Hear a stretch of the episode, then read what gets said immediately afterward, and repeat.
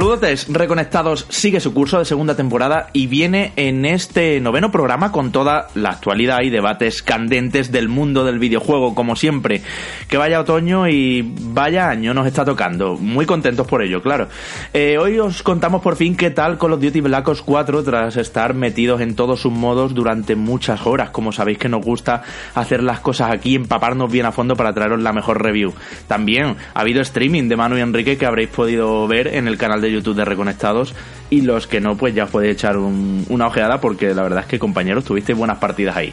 Además hablaremos de Soul Calibur 6, al que también hemos estado viciándonos fuertemente, y de Jump Force, el crossover de animes definitivo que ha tenido beta cerrada el pasado fin de semana y que llevamos eh, pues todo ese tiempo jugándolo también muy a fondo para traeros unas buenísimas impresiones. Todo eso y muchas otras sorpresas que tenemos para este programa, pero antes de nada, Manu Jimeno, ¿qué tal estás? Te saludo y ahora sacamos ganador del sorteo VIP que lanzamos la semana pasada, ¿eh? Por cierto, ¿cómo estás, tío?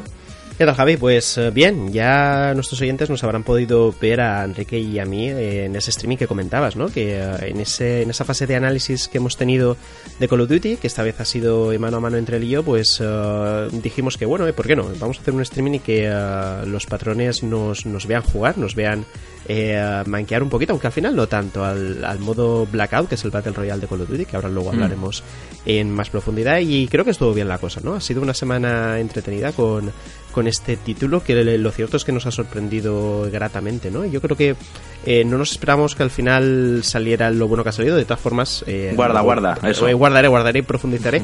y Javi, saca ya el ganador, porque Venga, está ahí esperando, así que a, ver quién ha sido el afortunado no sabía ahí cómo empezar, digo, no sé si saluda a mano primero, saco ganador, venga, pues va.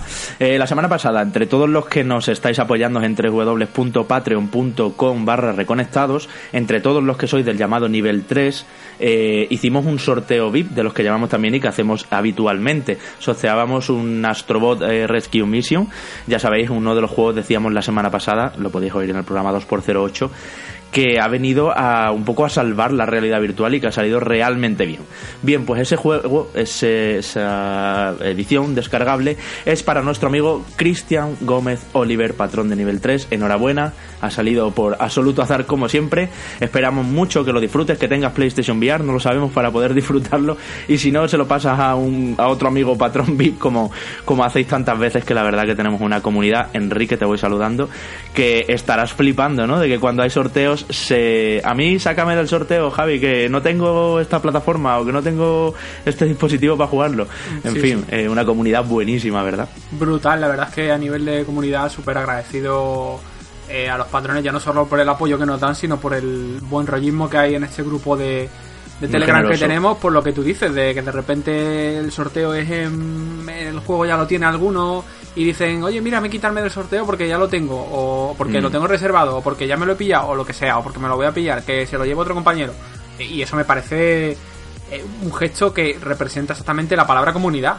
sí, sí, sí, sí, sí, la verdad es que sí. Dentro de todo este vinagreo que hay en el sector de vez en cuando y de ciertos personajes que vemos eh, más con más frecuencia de la que me gustaría, a mí esto me parece brutal. Así que un aplauso fuerte para todos los reconnectors. Ole ahí, pues claro que sí. Bueno, nosotros vámonos, eh, decíamos, a hablar de todo lo que os introducía al principio, algunas cosas más que no he comentado. Y vamos a empezar por la guerra, por la cuarta guerra de Treyarch.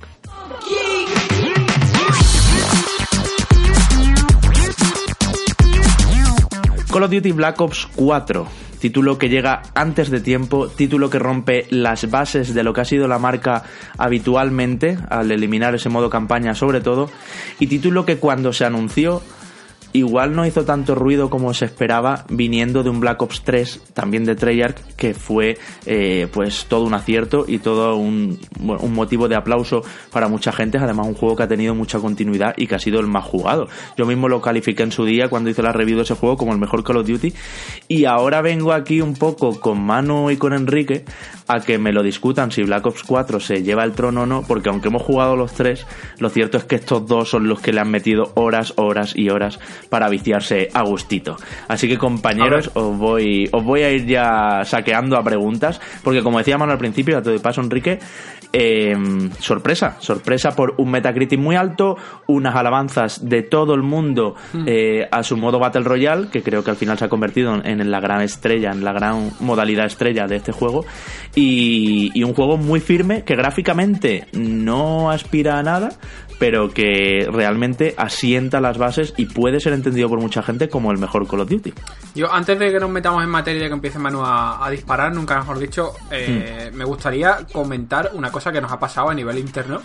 Eh, cuando estábamos hablando, ya sabéis que habitualmente, pues bueno, hablamos, oye, te cargas tú este juego, yo me encargo de este otro. Y es la situación que hemos vivido con Call of Duty, en el que Manu es la persona que se ha encargado de, de la review y él tenía su, eh, su copia el viernes, el viernes por la mañana, ¿vale? Hmm. Su código.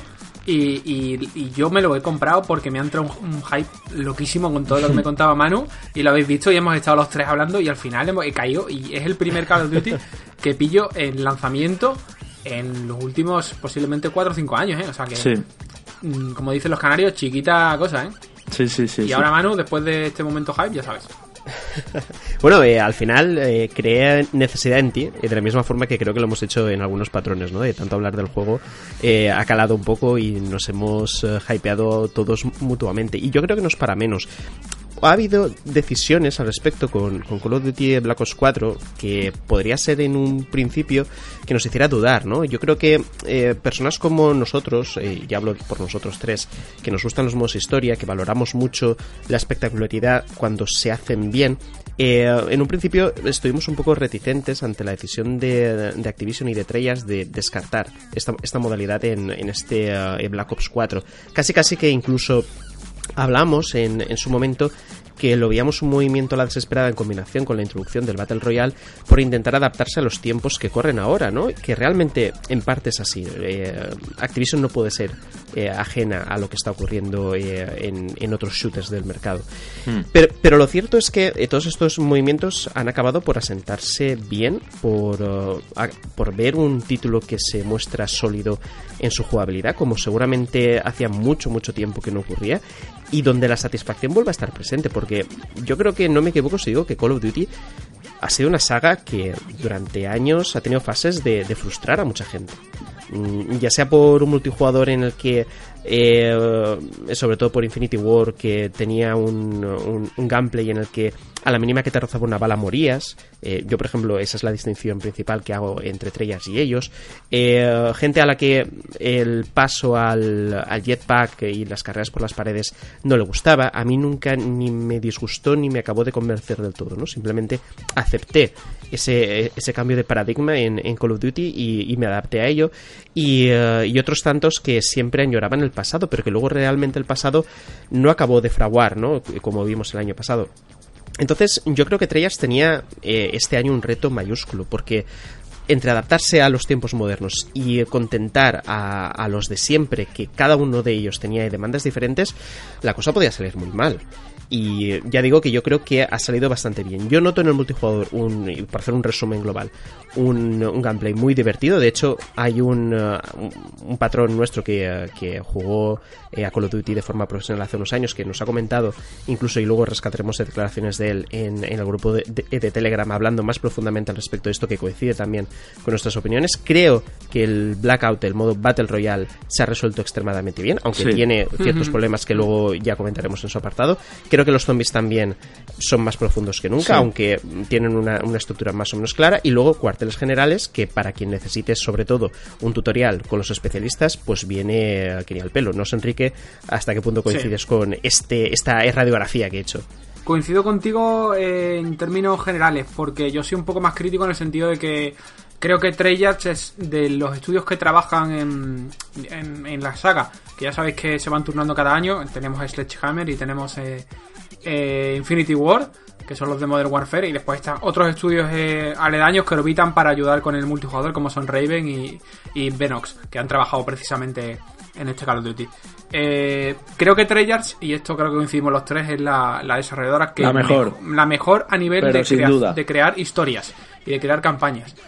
Por lo menos de crear campañas que tienen una narrativa que sin ser la leche, es, es, es, es, compacta y cuenta historias guays. Y lo hicieron, lo han hecho con los tres Black Ops anteriores y en este pues es una para mí es una pena no tener una campaña porque podían haberlo haberlo metido. Y lo de los agentes, pues esto es una excusita para que enseñarte a jugar al, al multi, que está muy bien. Eh, pero bueno, tampoco es que sea algo brillante.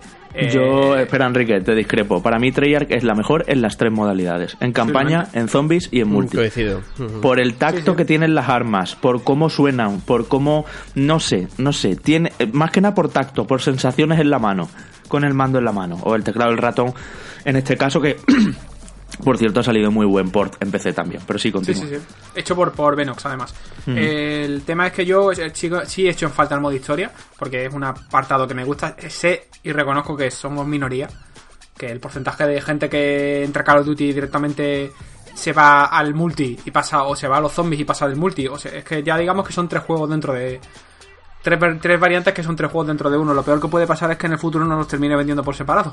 Pero bueno. Pero te digo una cosa, el, ha merecido la pena. O sea, gracias Treyarch por cargarte la historia y darnos un Battle Royale que ya os voy soltando la bombita. Para mí es el mejor Battle Royale de todos. Bueno, bueno, bueno. Hombre, ahí, ahí lo llevas. Recógelo.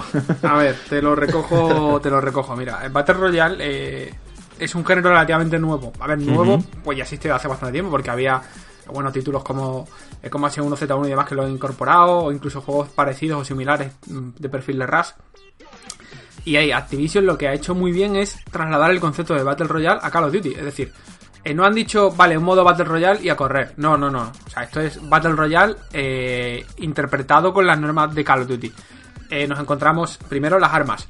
Que has dicho que Treyarch, de forma muy acertada, es del mejor estudio a nivel de, bueno, de cadencia, de tiro, de, de sentimiento cuando, mm. cuando disparamos. El entorno de armamentístico que tiene el Battle Royale no es el mismo que el que tiene el multi normal, esto hay que decirlo. Eh, porque en el multi normal, pues aquí tenemos en el Battle Royale que si el blindaje, que si la mirilla, que si el, el, el, el, culete, el culete iba a decir, el, la culata del arma, mm. las diferentes mejoras que hay, que por cierto están muy bien planteadas a nivel de menú para aplicarlas de forma súper ágil. Ahí empezamos, empezamos con las ventajas, uy como estoy hoy con el carraspeo, empezamos con las ventajas de este Battle Royale sobre los demás. Primera, que los menús son amigables y el, y el luteo está muchísimo más equilibrado que en los Eso otros. Sí, Continúa. Razón. Eh, y a nivel de experiencia, para el jugador que viene de, de Call of Duty, eh, excepcional. Por la cantidad de objetos, por todos los elementos que hay, que si los zombies. Yo con Manu nos hemos partido la caja y he asustado aparte igual. por de repente encontrarnos, escuchar el sonido de los zombies y que, y que bueno, que empecé se levanten los zombies y empiece en, el faro. Nos partimos el otro día en, mm. el, en el directo. Y que integrado de forma eh, natural, porque si pasas la ronda te terminan dando un cofre que tiene objetos especiales. Entonces ya está en el riesgo de, ti como jugador irte a la zona de los zombies y, eh, y luchar por eso y conseguir luz mejor. Eh, el tema de, de, los mm, de los suministros también está muy bien llevado. Que aquí no innovan, pero bueno, es lo mismo. Viene un avión, te tira la, la caja de suministros y va todo el mundo a pegar, sabes que se la queda. Pero sobre todo la variedad de armas que hay. La variedad de accesorios, que si el mono, que si la barrera, que si ahora las pistolas de los zombies, que si. O sea, me parece descomunal accesorios Black Ops todos, que además hacen un repaso un honorífico, un homenaje a lo que ha sido la serie. También los mapas, porque están integrados todos ahí en la isla de Blackout. El mapa es el más grande que ha creado, obviamente, la saga Call of Duty hasta la fecha. Pero está muy bien compensado, porque es grande, pero no es infinito. O sea, eh, se puede llegar de un punto a otro con relativa facilidad. Por ejemplo, en PlayerUnknown's Battleground las distancias son más largas. Sí. O sea, posiblemente el, tamaño del mapa sea un poquito mayor en el PUB, pero el, comportamiento de los personajes, la estrategia, la integración de los vehículos que me ha sorprendido mucho lo bien que está llevada, salvo el control, que ahí sí que creo que Manu está de acuerdo que no, no hmm. termina, no sé, que me resulta un poco raro mover con el gatillo la cámara para dirigir el... Hmm. Y el tema de armas, eh, lo, hemos pasado en grande con el lanzacohetes teledirigido. Destrozando. que de hecho grabé un jugadón que no me mm, tiro de tirón de, orejas que los servidores estos primeros días hay veces que han dado problemillas y las repeticiones no se están grabando tan bien como a mí me gustaría. Pero como Battle Royale, yo habiendo jugado a, Fortnite, habiendo jugado a PlayerUnknown Battlegrounds, eh, lo veo muy digno, ¿eh? eh otra cuestión, otra cuestión es decir, otra cuestión es decir que es el mejor Battle Royale eh, que yo creo que esto es un género que, necesita recorrido para demostrar cosas. Eh, Fortnite ha demostrado Pero de lo que hay hasta ahora mismo, Enrique, es que pasa una cosa. Mira, PlayerUnknown Battlegrounds para mí acaba de, acaba de, acaba de caerse. Ya está. Este es su sustituto. Que no es igual, ¿eh? Que ojo, no es igual porque PlayerUnknown viene del motor de arma, es más realista, un tiro bien dado está muerto. Aquí no, aquí hay que meterte unos cuantos para morir, que de hecho eso le hace tener ese aspecto colodutesco en vez de ser un juego realista. Es mucho más realista el Battlegrounds, pero sigue siendo un early access, eh, amigos. Sigues atascándote en una esquina. No me llames early access, que va, que va, que va, que va, Por favor, por ¿Eh? favor, Javier. Javier, por favor, no. Dejó de ser early access, ya es 1.0 hace bastante tiempo y está bastante estable, da igual. es lo mismo. Ese juego que no está comercial como está este, de, fino. Pero no está comercial porque el presupuesto que ha metido Activision aquí es el de ah, Activision. Bueno, pero es que yo en un Battle Royale quiero presupuesto. Tío, quiero un juego, una superproducción en Battle Royale, ¿por qué no? Y luego Fortnite creo que juega en otra liga absolutamente distinta. Es un rollo más caricaturesco, la construcción hace que cambie absolutamente el gameplay. Y a mí Fortnite también me parece que si no sabes, tienes menos oportunidades. En este, sin saber, como vosotros, ahí habéis quedado como unos campeones de los primeros. como vosotros y como yo, ¿no? Quiero decir que Fortnite es un juego mucho más que premia al que sabe y al que no sabe se lo fusilan rapidísimo porque no sabes hacerte una torre hacia arriba de maderas a la vez que vas disparando, pues no, Fortnite, Fortnite, es mucho menos accesible que este Call of Duty, que este Call of Duty Battle Royale. Y a mí todo lo que sea accesibilidad y democratizar un modo de juego para gente que no necesariamente tenemos 10 horas al día para jugar a la consola 10 horas al día, pues me parece muy bien y la accesibilidad es algo que siempre aplaudiré en videojuegos. Por esa parte yo te, te doy toda la razón y es un modo súper accesible, porque hasta Manu lo ha podido jugar. Eh, con mis consejos, debo decir.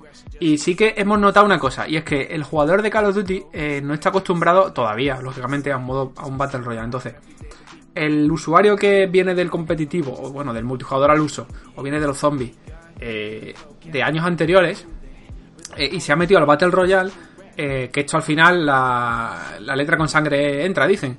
Y mm. al final lo van a terminar aprendiendo. Eh, Blackout no es un modo en el que puedas ir para adelante a lo loco disparando todo lo que veas. Ahí viene mi pregunta, una cosita, eh. compañeros. ¿Hay muchos jugadores? ¿Habéis percibido muchos jugadores de esos? ¿De los que vienen de Call of Duty? Sí. Espera un segundo, Javi, no, es que, a ver. estáis aquí los dos pegando, no me dejáis hablar y, esto no puede ser, porque eh, os estabais dando una cera que, que, no es normal. A ver, yo quería decir que cuando tú has dicho, Javi, que, uh, que Player No Battlegrounds es un juego de Early Access, yo he entendido que no es que no estuviera terminado, sino que da sensación, tanto en físicas como en errores que tiene todavía, de que no es un juego terminado. Y yo ahí sí que le compro el argumento a Javi. Creo que Call of Duty Black Ops 4 sí que se siente un juego, pues como es, de gran presupuesto, donde se han invertido muchísimos recursos en optimizar que todo funcione bien desde el primer momento. Y es así. Si nos ponemos finos, hay dos detalles, uno más importante y otro tal vez menos, donde falla Call of Duty en este aspecto. Y uno de ellos es el aterrizaje del personaje en el momento empieza la partida. Que hemos hablado, Enrique, eh, más de una ocasión, que el paracaídas no se siente realista. Mm, eh, se, nota que se, que se hace para que el jugador no muera y se frustre de forma automática. Tú te puedes meter la leche más grande del mundo que no vas a morir en, eh, en Blackout en el momento aterrizas. Pero luego está otra parte que yo creo que sí que es problemática y donde hablaremos seguramente si da tiempo un poquito más adelante, que es donde deberá no innovar, sino adaptarse a los nuevos tiempos que corren ahora Call of Duty y es el apartado de la destrucción. Yo puedo entender que en el multijugador no haya destrucción porque al final son mapas muy cerrados donde tú tienes una estructura ratonera muy concreta donde no te puedes salir del margen. Es decir, si tú rompes un muro y en ese momento cambias el mapa, ya la cosa se desequilibra bastante, los puntos de respawn pueden ser complicados de reasignar, etcétera, mm, etcétera. Pero tú en Blackout no tienes excusa para que si le metes un cañonazo a una casa, esa casa no reviente. Y eso es un problema. Yo creo que dependiendo de cómo lo haga Battlefield, si Battlefield al final se acaba sacando un Battle Royale con su destrucción buena, que sea atractivo y que también tenga unos mapas tan buenos como este primero que ha salido en, Call of Duty eh, Black Ops 4, le va a poner las cosas bastante complicadas. A lo mejor no porque llega un poquito más tarde, pero bueno, yo creo que es un elemento fundamental mm. el, hecho de que la destrucción esté ahí metida como para que la cosa funcione. Pero es que hay tan poca destrucción, Javi, que, eh, bueno, lo habrás visto, que disparas a, la ventana de un coche y no se rompe. Ya, ya, O, no, no hay ninguna. Sí, los cristales. La, única, descripción es, mi, mi, mi, fobia, mi filia que rompe cristales. Efectivamente, es decir, los únicos cristales que se rompen son los de las casas. Mm. Y es algo eh, en lo que Activision debería de meterse cuanto antes, porque si no se va a quedar muy retrasada de los demás. Difícil lo veo yo, ¿eh? Ese motor. No, no, ya te, ya te digo yo que Activision, si se mete en eso, va a ser para la próxima generación. Pues eh, seguramente, seguramente ahí entremos en otra fase, que es que el juego se está quedando desfasado a nivel técnico, en todos los aspectos.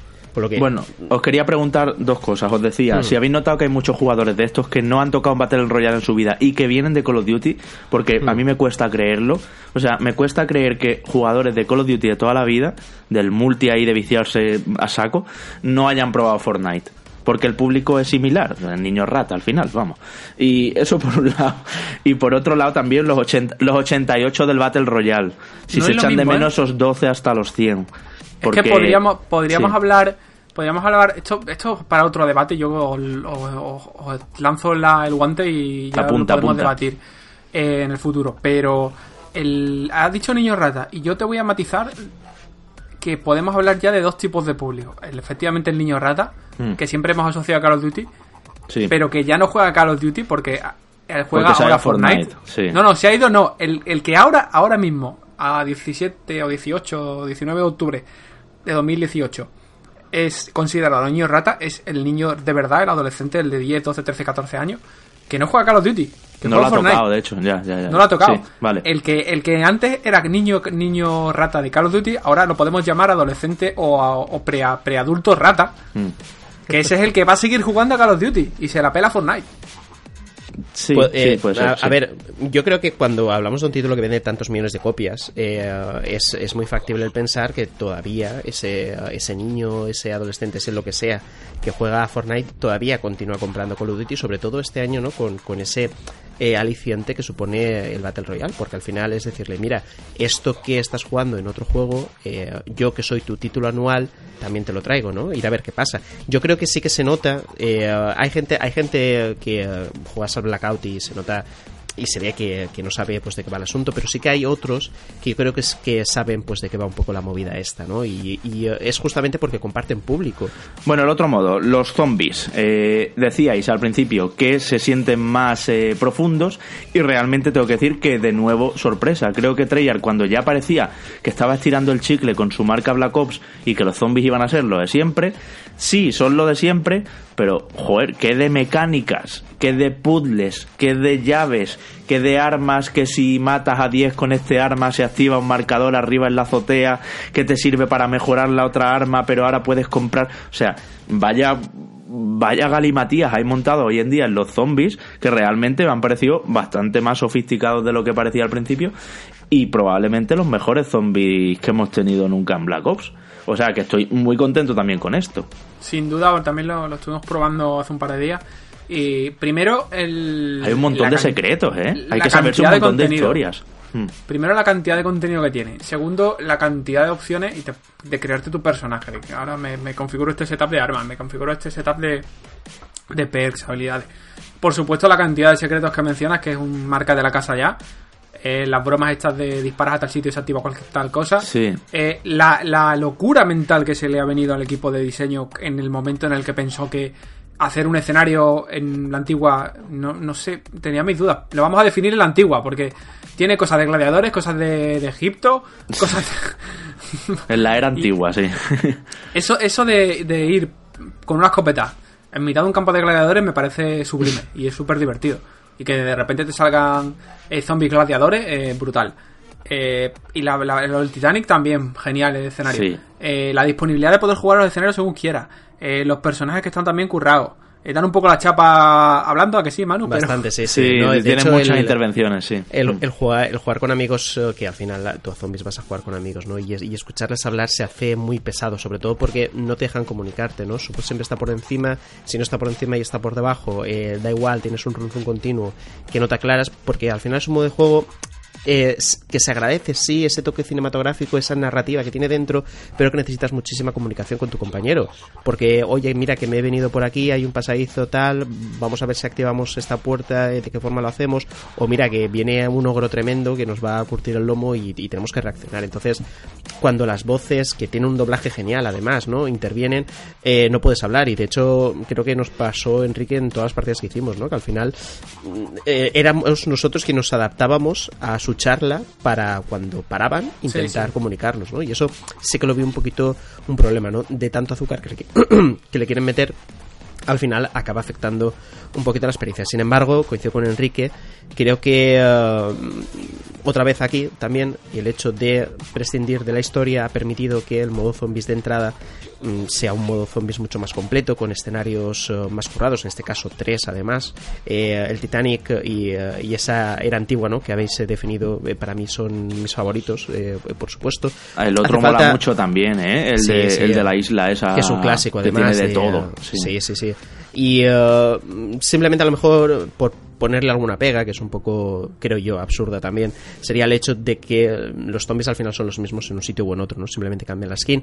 Es lógico, no es una decisión de diseño que, se entiende, sin embargo, no ocurre eso en los escenarios, que como bien ha dicho Enrique, casi todos son, no, todos son totalmente diferentes, pero las armas también sí que el progreso de las armas conforme vas avanzando y vas encontrando armas mejores, tiene un orden lógico que se comparte en todos ellos. Mención especial a la personalización de cada personaje, ¿no? Que tienes diferentes habilidades también, que puedes eh, variar y puedes hacer combinaciones diferentes de cara a plantear la estrategia o ejecutar la estrategia, mejor dicho, en, el modo zombies. Yo mm, siempre me han gustado los zombies, sí que es cierto que mm, quitado de, quitando las primeras partidas luego no he continuado, ¿no? No soy una persona constante en, en este sentido, pero desde luego sabemos que hay una comunidad muy grande que ama los zombies y por supuesto quien se lo compre va a quedar contentísimo. Y ya, y ya estamos hablando de una estructura de juego en el que tú en el momento tienes un compañero, tienes a varios que vais a jugar de forma regular a Call of Duty, vas a poder tener diferentes entretenimientos continuamente, ¿no? Hemos hablado ya de, de, de un 3 en uno absoluto. Que por supuesto maximiza su diversión en el momento tú entras a jugar con más gente, tenemos los zombies que desde luego no tienen sentido si no juegas con amigos. Y ahora vamos a hablar del multijugador que aquí sí que es un modo en el que tú puedes ir más en solitario, pero también, claro, si juegas con amigos la cosa eh, mejora, ¿no? Porque al final te acabas informando de mm. por dónde vienen los enemigos y es mucho más fácil ganar una partida cuando estás rodeado de gente conocida que no de gente desconocida con la que no puedes cruzar palabra. ¿Y qué os ha parecido esto de que el multi, pasando ya al multi, eh, pierda verticalidad? Al fin y al cabo, se han rediseñado cuatro mapas, hay cuatro remakes eh, luego hay otros 10 eh, pues de otros sitios, o sea, es de nuevo un homenaje a toda la historia de Black Ops como serie. Y sí que es verdad que se han perdido alturas, claro. Black Ops 3 era un juego de carreras por las paredes, jetpack y demás y tal y cual. Y aquí pues todo eso desaparece porque es un juego más de suelo. Un juego donde se mantiene el deslizamiento por el suelo, pero desaparece el doble salto y otras tantas cosas. Aunque también es verdad que eh, algunos especialistas mm, siguen teniendo el gancho este para moverse a toda velocidad o, o incluso los especialistas son conocidos como Nomad, Ruin, todos estos se recuerdan del anterior Black Ops. Pero mm, no sé que os ha parecido volver al suelo en unos mapas que originalmente no estaban pensados para el suelo tanto. Pues personalmente lo veo genial, porque el tema de jetpack y de volar y de rebotar de un sitio a otro no es algo que la comunidad haya terminado de aceptar. Y tampoco, le ¿eh? vería, tampoco le vería mucho sentido a que teniendo un Battle Royale súper realista no me veis haciendo las comillas con los dedos, pero las estoy haciendo. Sí, sí. ahora tengas el otro multi en el que sí que puedes hacer más locuras. Sí, que está todo lleno de gadgets, que no está en el Battle Royale, ya pierde el gancho, cohesión. El gancho está en el Battle Royale, por ejemplo. Sí, sí. Sí, mm, coincido. Creo que eh, esto justamente es lo que eh, nos comentaba nuestro oyente, que por cierto creo que es el, mismo que ha ganado eh, el, el ¿Ah, sí? curiosamente, sí, sí, sí.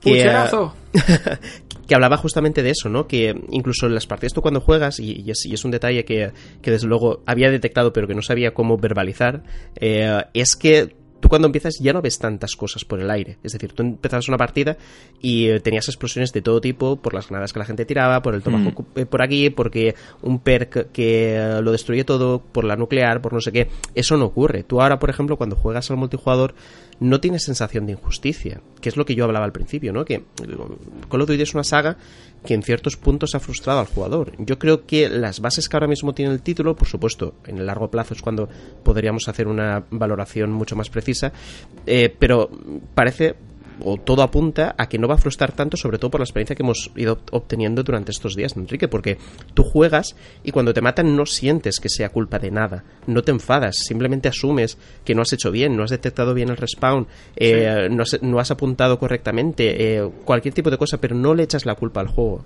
desde luego, y eso es un logro. El hecho de tú tener una estructura jugable en la que todo encaja y donde sabes las cosas que pasan, por qué pasan, es una virtud y sobre todo el hecho de dar un paso hacia atrás.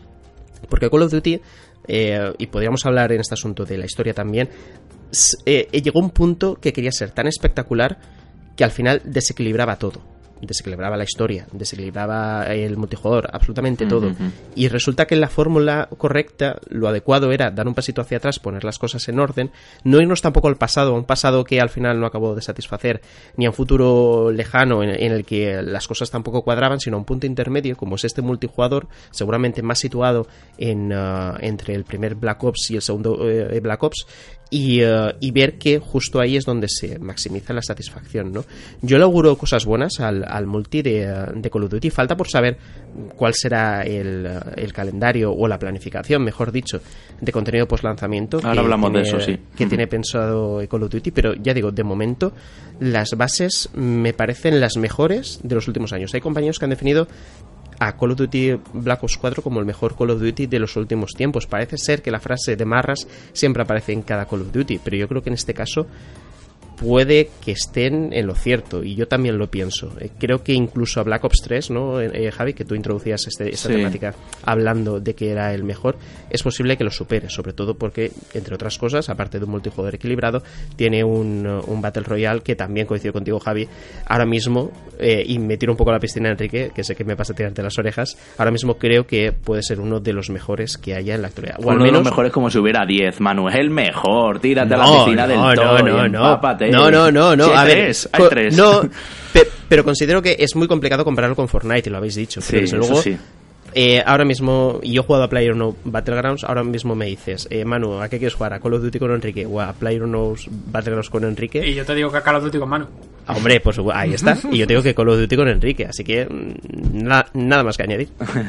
bueno, eh, decías Manu, introducías el plan que tienen ya para cerrar, el plan que tienen para el futuro. Yo no sé, se está hablando mucho de si el año que viene habrá Call of Duty o no. Le tocaría a Infinite Warfare, eh, perdón, a Infinity War, Infinite Warfare iba a decir que fue su último juego.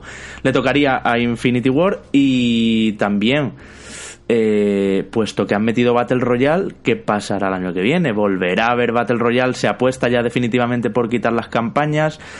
Habrá varios pases de temporada, esta es otra teoría, que es un poco la que yo comparto, ¿eh? eh varios pases de temporada, quizá dos, Em, dos años de ampliación de esto, porque claro, yo imagino que con el éxito que ha sido, que por cierto salían las noticias, ¿no? De que ha sido el Call of Duty digitalmente más rápido vendido, sin embargo luego también salían las ventas de Reino Unido y no había sido el más vendido en ese país. O sea que yo creo que también dibuja un poco el perfil de jugador que se lo compra en formato digital. Muchos jugadores en PC también, estamos siendo muy jugado ahora mismo en Steam y muy visto en Twitch que esto es importante para, para esta serie. Pero bueno, eh, ¿creéis que creéis como yo que va a haber como a lo mejor una parada, como hizo Assassin's Creed? Una parada de un año, que yo creo que le vendría bien, y, y mantener Black Ops 4 ahí vigente con contenido, mapas, nuevo mapa para Blackout o dos mapas más para Blackout y más cosas para los zombies y que este sea un juego como muy definitorio. Incluso está la teoría, y esta creo que la tiene Enrique, de que en el futuro se venda Blackout por separado. ¡Pum! 29.90. El modo Blackout. más, que teoría es que si os fijáis el, el, concepto de Battle Royale, tanto Fortnite, Fortnite primero tiene un solo mapa y en el, con un solo mapa eh, pues le ha dado continuidad a nivel de una Pero tiene contenido toda la semana, Fortnite. Claro, de ahora pongo, el, ahora pongo la luna que cae, ahora pongo el no sé qué de los extraterrestres, ahora pongo no sé cuánto, ahora hago un cráter, no sé qué. Eh, ahora meto los, los, perritos, no sé qué. O sea, hmm. le va dando le va dando una continuidad a un solo escenario. Eh, eh, eh Player 1 en Battlegrounds lo que tiene son varios escenarios, ya tiene varios mapas, creo que son tres me parece. Eh, y bueno, va añadiendo cambios, va añadiendo armas, va añadiendo cosas. Eh, Activision ahora mismo lo que tiene que demostrar es que es capaz de, darle continuidad al paquete que ofrece. Y, yo aquí es donde tengo mis dudas, porque sinceramente, si con los otros dos eh, puedo pensar mil y una formas de hacerlo. Con Activision no sé cómo lo va a hacer. Que hará, ya que hará un mapa inédito que tenga escenarios. Pues claro, el reciclaje de diseño que han hecho para. Para el Battle Royale, para Blackout, es gigante. Pero ahora que empezamos desde cero. O sea, o cogemos más escenarios de. Si ya tenemos los escenarios más icónicos. Sí, coger otra, tanda y meterlo. ¿Trabajamos con ese mismo mm. mapa y le damos narrativa? O, hacemos un mapa inédito? O, yo qué sé. O hacemos el mismo mapa con variante nevada. Entonces, entonces Activision tiene que saber cómo le da continuidad al modo. En el sentido de, vean, el Call of Duty el año que viene, que va a incluir? ¿El, el mapa de este año más un mapa nuevo? ¿O directamente eh, van a sacar el, modo aparte para quien quiera seguir jugando, se lo compre, no lo sé. Entonces, ahora eh, tiene, tiene un modo muy sólido. Eh, Blackout es un Battle Royale muy sólido, es un Battle Royale que puede hablar de tú a tú con PUBG y con Fortnite, creo yo. salvando la distancia, pero puede. Y, y, es un Battle Royale de cuyo futuro va a depender las decisiones que toma Activision en los próximos seis meses. Hmm, yo creo que estamos también en, una disyuntiva en la que podría estar también FIFA, por ejemplo, ¿no? Estamos hablando de sagas eh, irremediablemente, o al menos hasta ahora, eh, anuales, que se plantean que tienen un modelo de negocio que le puede dar una rentabilidad igual sin sacar una rentabilidad igual, entre comillas, ¿no? Habría que verlo, ahí está justamente el tema. Sin sacar un juego cada año, ¿no? Sobre todo porque en el caso de FIFA tenemos Ultimate Team, que ya sabemos que le da unos ingresos brutales a Electronic Arts. Y luego tenemos ahora, justamente, lo habéis comentado, un Call of Duty Black Ops 4 que mm. al menos nosotros aquí estamos opinando que es un título que tiene unas bases extremadamente sólidas si lo comparamos sobre todo con lo que venía ocurriendo hace unos años. ¿no? Tenemos un título que de por sí podría durar muchísimos años siempre que el contenido mm, viniera de forma periódica, tanto en el Blackout como en el multijugador como en los zombies. Entonces, ¿qué, puede ocurrir? Yo la verdad que no me aventuro a, decantarme por ninguna mm. opinión. Eso sí, os digo una cosa. Una vez encuentras satisfacción en un gameplay que durante tanto tiempo eh, no había contentado a nadie, espero que la decisión que se tome eh, vaya a respetar esto que tenemos. Porque yo no tengo ganas, y os lo digo con total sinceridad, de que Infinity War me plante otro juego en la cara que no me mole. Porque me conozco y yo sé que no he acabado nunca de disfrutar con el gameplay de, uh, Infinity War. Así que vamos a ver qué ocurre. Yo imagino que mm, eh, Activision ahora mismo es posible que no tenga ni la decisión tomada todavía. Es posible que se base luego en, uh, las ventas y en las previsiones que, mm, vayan dando. Hombre, tú sabes, ¿eh? ¿eh? Yo creo que sí que la tienen más que tomada, ¿eh? Sí. ¿No crees que llegado un momento determinado si tiene otro título lo pueda retrasar? Es que el siguiente juego Manu está en desarrollo ya, o sea... Sí, sí, no, por eso digo, claro, claro. Infinity War ya con el siguiente. Sé, que está en desarrollo. Porque te digo que Ubisoft tiene, sabe perfectamente cuándo sale Assassin's Creed nuevo y, de la temática que hay y el juego mm, tiene que estar ya. Claro, el juego seguramente por la mitad del desarrollo, seguro. Pero tú fíjate, Enrique, que nadie nos esperábamos que, uh, que Odyssey apareciera este año. O sea, en el momento se anunció no. Y, y, seguramente el, año pasado por estas fechas estamos eh, no lo teníamos eh, en, la baraja. Eh, a, mí me, a mí me encantaría, Manu, que Activision de repente sacara un comunicado de, oye, Black Ops 4 está funcionando como un tiro hemos decidido darle un, descanso a la saga y vamos a mantener a la y ya el siguiente para la ultra viva, Vamos a mantener a la comunidad a la comunidad ultra viva con contenido, con el primer pase de temporada, otro pase de temporada el año que viene. Eso. Y ya está, y en 2020 estrenan consolas. El nuevo. Mm. Es que lo veo redondo. Por favor, Activision, escúchanos. Al final, además, eh, tenemos a, Battlefield, ¿no? Que, aunque en cierta forma juegan en ligas eh, ligeramente diferentes, eh, sí que es un título que apuesta por sacar un, nuevo juego cada dos años. Hmm. Entonces, eh, no sé, no, no hay precedentes ya de títulos de características similares que hacen eso. Yo no, lo vería para nada descabellado. Por supuesto, estoy de acuerdo con vosotros. Sé que Activision, por supuesto que sí, está ya en desarrollo. A lo mejor no de uno, sino de dos, incluso podría ser. Claro. Pero yo creo que el planteamiento que hacemos no es ni mucho menos descabellado. Y eh, si al final la comunidad acaba eh, hablando igual, opinando lo mismo que estamos opinando nosotros, ¿no? Que también falta por ver, ¿no? Nosotros estamos creando nuestro microuniverso, pero falta ver el conjunto de jugadores qué es lo que acaban opinando. Eh, están satisfechos con, esta entrega y, con lo que ha ocurrido, por supuesto, eh, Activision tendrá que replantearse un montón de cosas. Así que nada, eh, por terminar, yo creo que hemos quedado contentos. Hacía, bueno, no recuerdo cuándo estábamos tan contentos con un Call of Duty porque siempre sacábamos pegas de aquí y allá, normal, ¿no? No, eran perfectos y, lo hemos dicho aquí. Creo que es un, un título y algunos me arrearán seguro, pero para mí roza lo sobresaliente y no es algo que digamos hacemos habitualmente. Mm. Y así que nada, contento con, con cómo ha salido chicos y eh, ya el siguiente shooter, ya sabéis, Battlefield 5, que también haremos streamings y haremos cositas que sabemos que os gustan.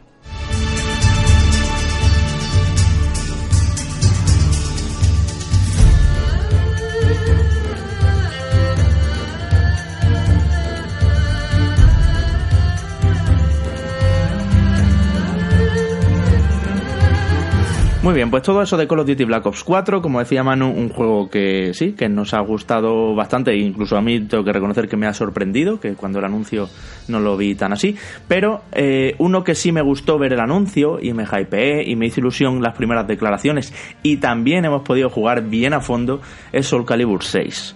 La saga de espadas, eh, que empezó llamándose Soul Edge, como sabéis, luego en Dreamcast tuvo un primer Soul Calibur eh, super éxito de esa consola y de las máquinas recreativas, y que sobre todo, para los que somos fans, eh, tuvo una segunda entrega absolutamente brillante, que es donde ya además se empezó a coquetear con eso de invitar a personajes, en el caso de GameCube a Link, en el caso de PlayStation 2 a Heihachi, y en el caso de Xbox a Spawn.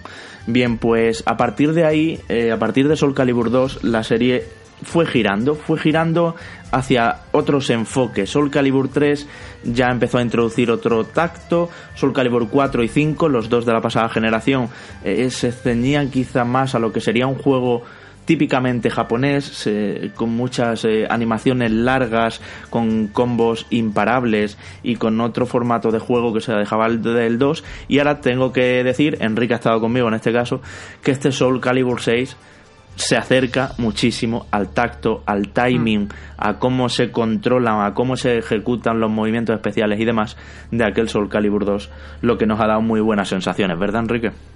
Sí, la verdad es que sí, que el juego eh, como tal, a ver, debo decir una cosa. Lo primero, que a pesar de ser una saga eh, con mucha solera, con bastantes años, como has dicho, que a principios de los, a finales de los 90, perdón, fue cuando eh, recibimos esa aquella primera entrada y ha tenido y ha tenido un rodaje muy bueno hasta prácticamente apenas hace unos años cuando algunos de los últimos episodios pues no terminó de, de cuajar y sobre todo Nanko hizo alguna que otra cosa rara sacando algún spin-off mm. infame. Sí, el Sword saque el horrible. A pesar de ser una saga con popularidad y con comunidad, eh, el juego eh, llega a las tiendas y no está haciendo mucho ruido. Y, es un juego muy. Primero, con gran cantidad de contenido. Segundo, muy fiel a los orígenes, como has dicho. De hecho, a nivel argumental, eh, no deja de ser un remake de lo que pudimos ver en su momento en, en, el primer juego. con todos los elementos clásicos y alguna incorporación a nivel jugable, como eh, bueno, este Reversal Edge y demás. Hmm. pero el juego como tal se sigue sintiendo, yo supongo que tú lo, habrás sentido igual, eh, se sigue sintiendo muy ágil, el, comportamiento de los personajes es muy dinámico, los golpes entran muy bien. Se encadena eh, bien, ¿verdad? Se encadena bien. fallaba. a ver. las distancias siguen funcionando muy bien. a nivel estratégico sigue siendo un juego realmente atractivo porque no es de no es tan de pegarse de cerca como puede ser, por ejemplo, Street Fighter o, no, y, escucháis, el 5, Soul Calibur 5, Enrique, era un juego, yo lo jugué bastante online también, pero lo jugué muy a regañadientes porque me flipaba el 2. En la, en la época del 2 era cuando yo jugaba más a nivel eh, profesional, iba a decir no, pero a nivel más pro, eh, ya ves tú, cuando los eSports eran eh, irse a la tienda del barrio o irse a una party, eso era todos los eSports que había. Bueno, pues al 2 jugué muchísimo y torneos nacionales y de todo. Y, y tengo que decir que a este le vuelvo a ver esas líneas, más que nada porque es un poquito más lento y más de pensarse cuándo meter algo que el 5. Es que el 5, como decías, era un machacabotones que te ponías a spamear un ataque concreto de los horizontales, que eran bastante más rápidos que los verticales, y arrinconabas al rival, o, o, lo tirabas del ring o no se levantaba y aunque se levantara era muy difícil meterle los impactos de guardia, que es la típica defensa de la serie, que ahora por fin además vuelven a ser como era en el 2 también, incluso como era en el 3 diré, donde el stunt que, provoca un impacto de guardia es justo lo que tiene que ser, porque en el 4, en Soul Calibur 4 por ejemplo, estaban rotísimos, con los impactos de guardia ganabas todo. Entonces, eh, quiero decir, se ha vuelto de verdad al tacto. Esto es como cuando hablamos del Pro y decimos que es como el Pro 6 de PlayStation 2, pues aquí por fin tengo que decirlo sin miedo, se vuelve a eso. Y eso me hace, y ya te termino y te doy paso también, eh, verlo incluso en, en, ligas profesionales de juegos de lucha uno contra uno. No descarto en absoluto que tenga escena competitiva este juego. Eh, al contrario que los anteriores, que era una, era una japonesada. Es que Soul Calibur 5 tenía unas animaciones que parecías que estaba jugando a Naruto. De estas de te la tiro, te la tienes que comer y encima vas a estar 20 segundos viendo la bola de rayos esa que te voy a tirar. Es, era eh, muy yo el tema, el tema competitivo no, no me voy a meter mucho porque tampoco soy un experto en, no, no se puede fighting games, mm. pero sí que es verdad que lo que es a nivel competitivo todos sabemos lo que, lo que funciona bien, que es, hoy día son Battle Royale, eh, funciona LOL, eh, funciona Rainbow Six Siege, que funciona mm. muy bien también, aunque no lo parezca que no se mencione mucho. Y, y funcionan pues eh, después otros otros títulos. Y lo que son los fighting games a pesar de que son juegos muy queridos y con una comunidad muy fiel no tampoco es que tengan una comunidad eh, a nivel comparativo con el resto. Sí sí una final de un Street Fighter no lo ve ni mucho menos la gente que ve el LoL ni, ni, un octavo ni un décima parte. Entonces lo que te lo que te quería decir es que hoy día a nivel competitivo tienes Street Fighter y tienes Dragon Ball Fighter que está funcionando muy bien. Sí y yo veo complicado que Soul Calibur se meta de lleno en esto. Que seguramente Bandai Namco lo va a intentar, ¿eh? Porque de hecho hace Tekken, Tekken lo metió y, y el año pasado me acuerdo con Manu, no sé si con Sergio, con Antonio, con quién estábamos y hablábamos de Injustice que también se coló. O sea, quiero decir, hay veces que claro, se cuelan, menores se cuelan. Mm. Pero no, no, se mantiene, es el problema. Sí, sí, claro, no, no creo que, modas. Yo creo que Namco lo va a intentar, va, va a apostar muy fuerte porque es lo que te decía que hace poco vi eh, algún, algún comentario al respecto del equipo de Bandai España, que lo decía por Twitter, que van a que su intención es apoyar a muerte los fighting games que tienen en su catálogo y demás, así que no me, no me extrañaría que veamos Soul Calibur en diferentes circuitos a nivel nacional. Eh, pero no sé, no termino de no termino de verlo porque por una razón y esto mm, creo que soy de los poquitos a los que el apartado visual no le ha terminado de cuajar no, de los poquitos no, eso estamos todos contigo, yo creo. Es ¿eh? verdad, sí, pero bueno, he visto la opinión de algunos compañeros que creen que está muy bien en, lo visual y yo mm. aquí sí que discrepo, eh, porque sí que es verdad que si te ciñes a eh, juegos de lucha en 3D, pues el juego está bien. Sí. Pero si lo te pones en otro baremo y pides más excelencia, hay juegos mm, en el género que por el me gusta más la estética de Street Fighter, me gusta más muchísimo más la estética de Dragon Ball. Es cierto que son estéticas diferentes y que no son juegos 3D al uso, eh, pero, pero no sé, yo creo que se podía haber exprimido mejor, lo que no quita que el juego, el escenario eh, sea bonito, en personajes sea bonito, en animaciones sea bonito y que todo sea súper fluido y, tenga momentos eh, espectaculares en los combates. Pero yo aquí sí que pongo el puntito y me hubiese gustado ver eh, mayor trabajo gráfico. En su momento era, era además abanderado de, los gráficos. O sea, esta saga como Gran Turismo, por ejemplo, en la conducción, eh, siempre se ha caracterizado por tener graficotes, ¿no? Y es verdad que este ya no sorprende. Eso es verdad que lo han perdido. Eh, Cosas que no han perdido, pues el modo historia que vuelve en su hmm. en doble en doble sentido.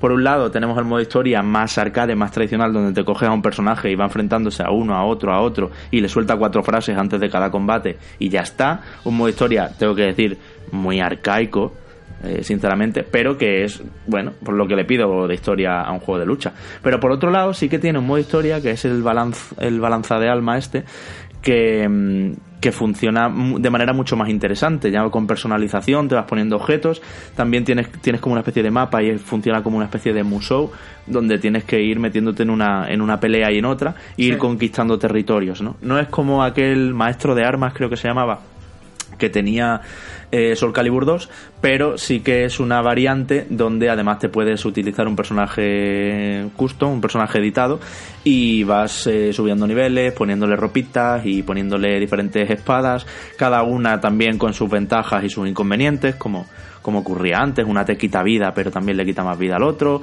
otra no te permite hacer impactos de guardia pero se mueve más rápido, en fin, todo eso. Y luego el Enrique, el elenco de personajes se ha criticado un poco, son solo 20 de entrada, uno se ha dejado también para, para el primer DLC. Sí, lo eh, irán veniendo con el pase de temporada. Eso es. Pero, pero tengo que decir que los 20 que son, joder, son pues todos los que queríamos ver.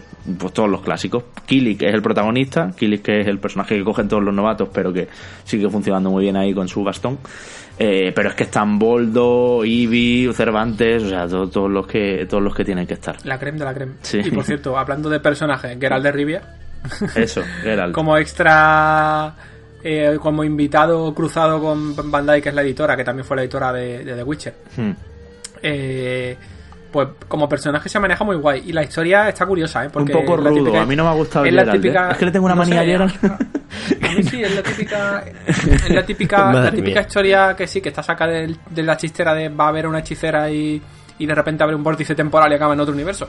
Pero bueno, que está simpática. Y a mí, lo que has dicho de, del modo historia que te suena, te parece rudo, eh, a ver, sí. Eh, a nivel de presentación es mm, rudo en el sentido de que no hay apenas cinemáticas. De hecho, me parece bastante.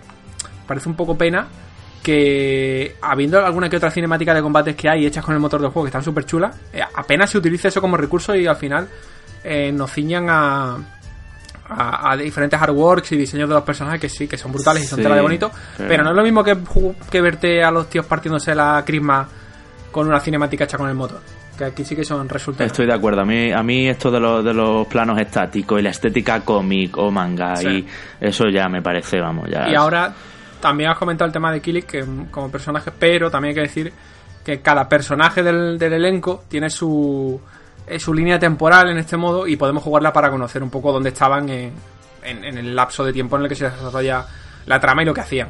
Entonces está, está bien, el modo historia no es excesivamente largo y de hecho la parte más interesante está en lo de personalizarte a tu luchador, que me parece brutal la cantidad de opciones que tienes, a nivel tanto a nivel estético como a nivel de y de desbloqueables, de, ¿eh? de combate, de bloqueables, de coleccionables a desbloquear por todos los sitios, sí. Todos los que tú quieras.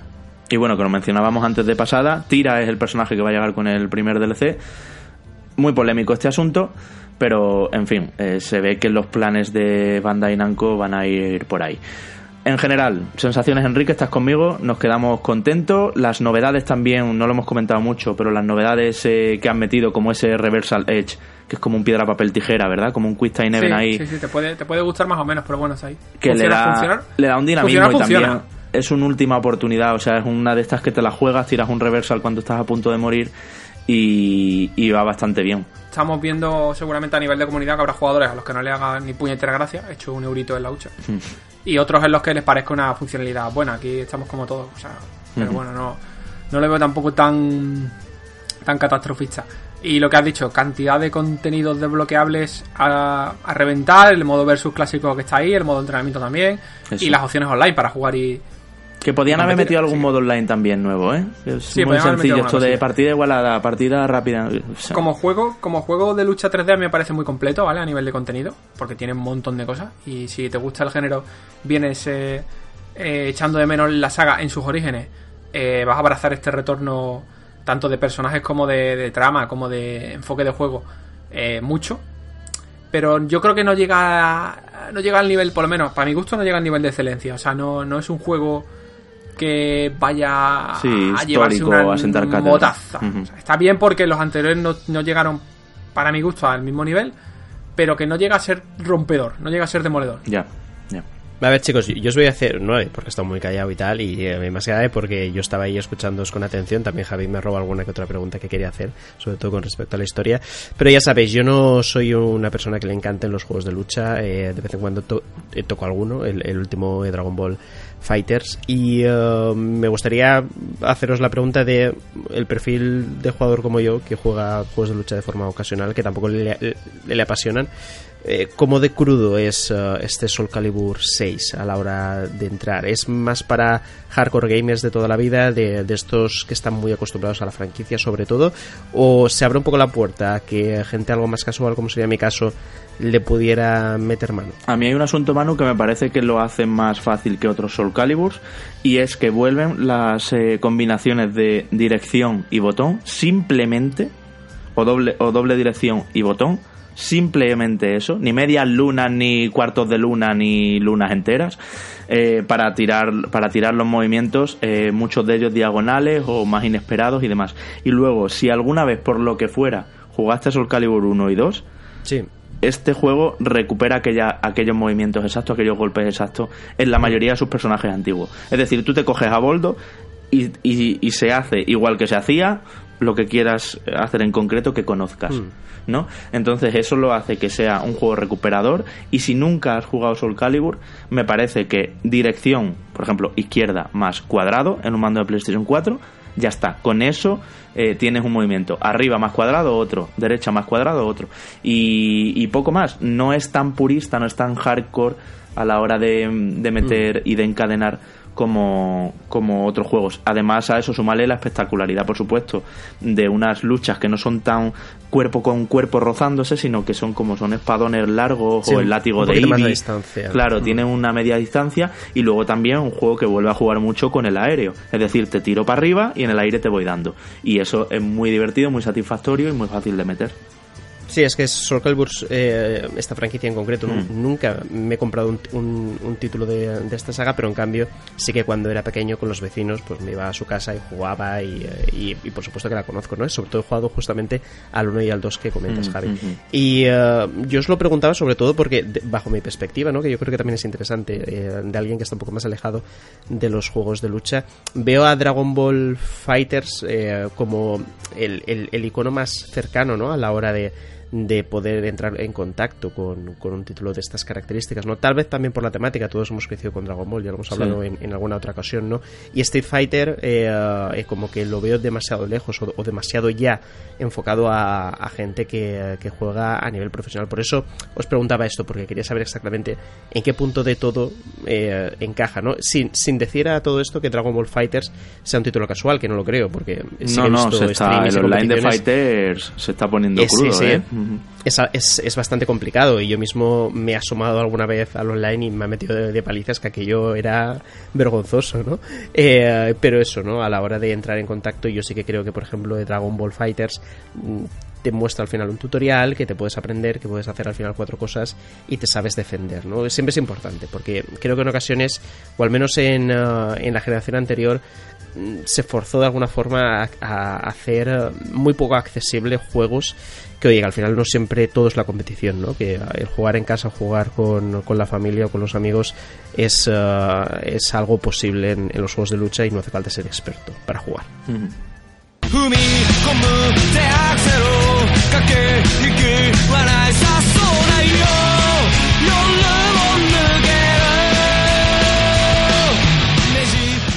Y seguimos con Bandai Namco, concretamente con un juego que ha estado en beta mm, este pasado fin de semana, decíamos al principio, y es Jump Force. Eh, animes de todo tipo, eh, como, bueno, pues Naruto, Dragon Ball, Bleach, One Piece, Hunter Cross Hunter, Yu-Gi-Oh!, Yu Yu Hakusho.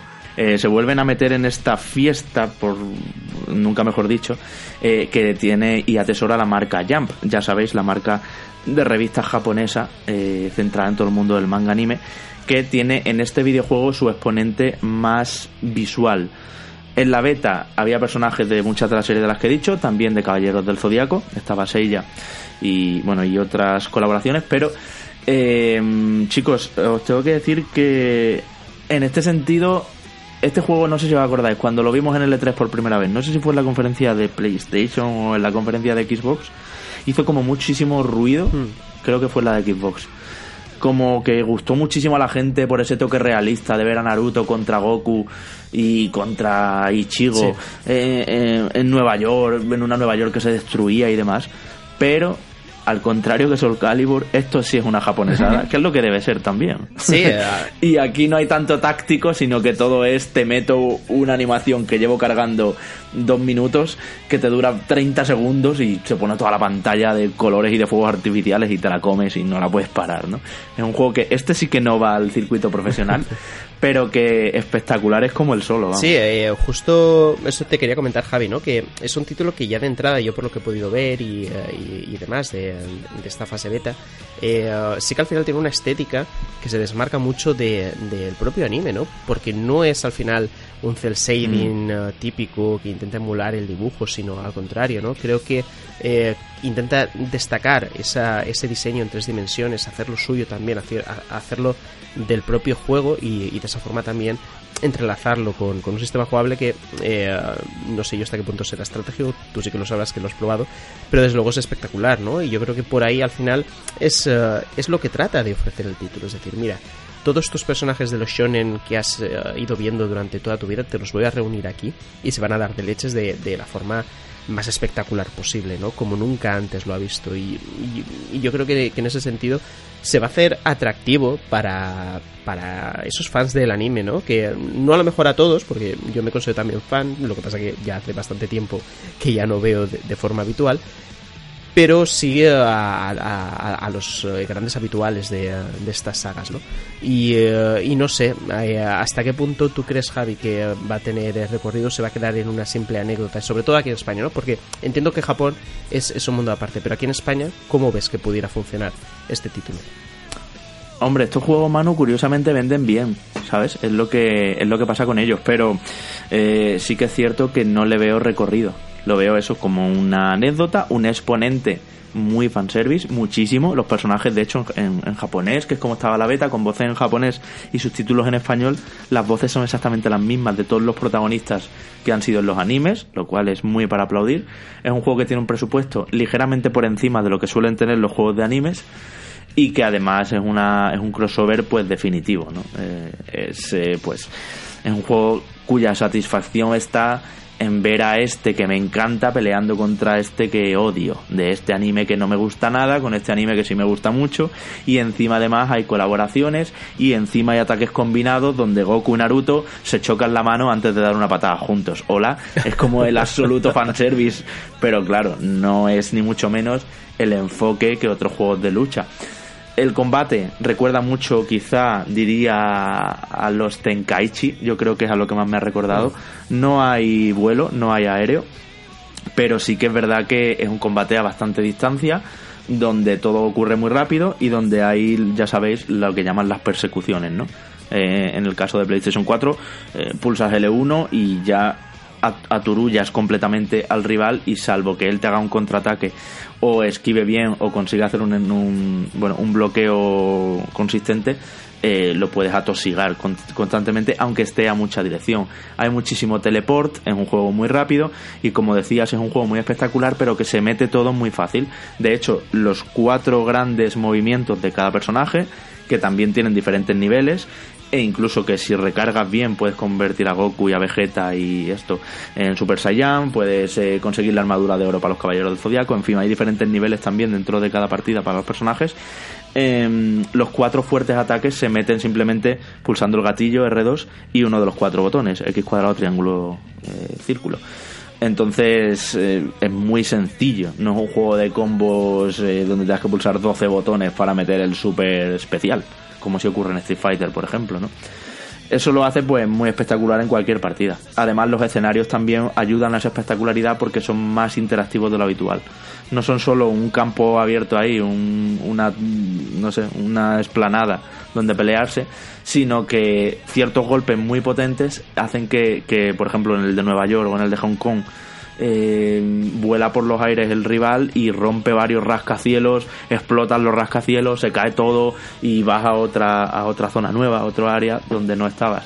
Algunos tienen diferentes alturas también para poder jugar con eso.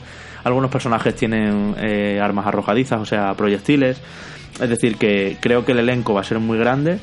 Eh, y todo el rollo fanservice, las músicas, las frases concretas de los personajes y todo eso es lo que lo, lo que lo alimenta. Ha sido una beta solo para probar servidores. Hemos podido ver el lobby, pero estaba todo cerrado. El lobby es esa sala eh, donde te vas a cruzar con otros jugadores, con muchos por cierto, eh, parece un MMO. Y hay pues tiendas, hay un sitio para los clanes que va a haber también, hay un sitio para aceptar misiones y encargos y contratos y todo eso. En fin, como son todos los lobbies. Como sería en Destiny, bueno, pues eh, en fin, no voy a, no voy a destripar en qué lobby ando yo, que ya voy a juego avanzado, pero bueno, lo que sería el viajero, por ejemplo, ¿no? Y ya está, todo eso os puedo contar de Jump Force. A mí estos tipos de juegos pues no me gustan mucho, pero entiendo que a la gente que esté volcadísima con el anime pues tiene algo que celebrar el próximo 28 de febrero, que es cuando sale a la venta, como siempre en PlayStation 4, Xbox One o como casi siempre y en PC.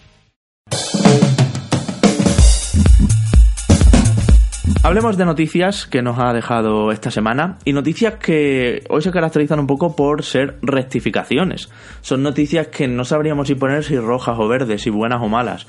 Así que yo compañeros os las paso a leer me comentáis un poquito cada uno una de ellas, si mm. queréis, y vamos viendo. Primero de todo, un mensaje a través de PlayStation Network causaba el bloqueo de muchas PlayStation 4, pero se ve que Sony ya ha rectificado y está con una actualización arreglándolo. Ha sido reciente. Yo no encendió la Play de ayer a hoy, pero creo que, ya está, ¿no? Ya está en, en marcha un, un update para, para paliar esto que realmente ha sido traumático para quien le ha pasado. ¿eh? Te borra ahí de todo. Sí, al, final era cuestión de que eh, tú podías recibir un mensaje con caracteres eh, extraños que luego la consola al, al, leerlos eh, se bloqueaba y tenías que reiniciar o, de fábrica. De fábrica. Entonces era desde luego una faena, ¿no? Te imagínate la cantidad de datos que puedes tener dentro de partidas guardadas simplemente, ¿no? Si, si no las subes a, a, la nube y te hacía desde luego un desgraciado, ¿no? por suerte, en mi caso, bueno, en mi caso, eh, tampoco es que eh, todo el mundo haya sido afectado, pero desde luego César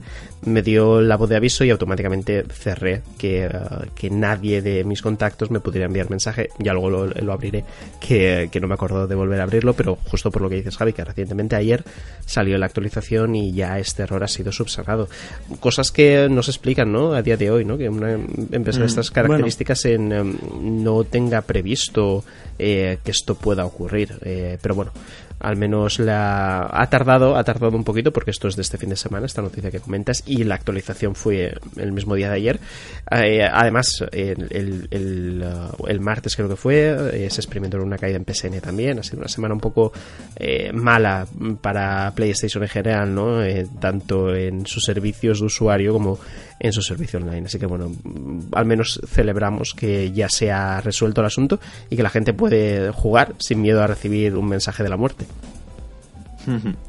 Y por otro lado, Rockstar y la explotación laboral, el crunch, la palabra que se ha vuelto a poner de moda esta semana por esas declaraciones de, de Dan House, si no me equivoco, eh, que decían, bueno, que había habido jornadas de 100 horas semanales para poder acabar Red Dead Redemption 2. Pues sí, eh, unas declaraciones tremendamente polémicas eh, que han levantado muchísimo revuelo en las que Dan Houser, que es vicepresidente creativo de Rockstar y uno de los eh, máximo responsable del estudio junto a su hermano, eh, decía que, eh, bueno, que en algunas semanas o en algunos momentos del, desarrollo se ha llegado a trabajar hasta 100 horas semanales, lo que supone una burrada porque estamos hablando de, pues son 14 horas diarias prácticamente, o sea que entre mm. semana y contando sábado y domingo para poder llegar a esa a esas 100 horas. Entonces, esto cuando ha salido a la luz, se ha montado un pifostio muy, muy, muy sonado. Eh, la gente ha empezado a acusar a Rockstar de explotación laboral. Eh, hmm. eh, otros estudios, bueno, otros desarrolladores de otros estudios han dicho que esto es lo que ya sabíamos, que es realmente frecuente y habitual en, la industria cuando hablamos de desarrollos de cualquier tipo, tanto indies como AAA, como juegos de, de, presupuesto medio. Y, y, a partir de aquí, pues se ha llegado a plantear incluso un boicot a Red Dead Redemption, que eso ya sabemos, somos todos conscientes que nadie lo va a hacer. Y, ¿Quién se va a saltar? Y hay una cosa muy curiosa, es que Dan Houser da muy pocas entrevistas, porque es un perfil muy top y además es un perfil que con el producto que tiene, el éxito que tiene, las normas, las normas con las que juegan en Rockstar Games, eh, se lo puede permitir de dar entrevistas de a breva y de hacerlas prácticamente cuando sale un juego suyo, cada 4 o 5 años y a un medio súper selecto.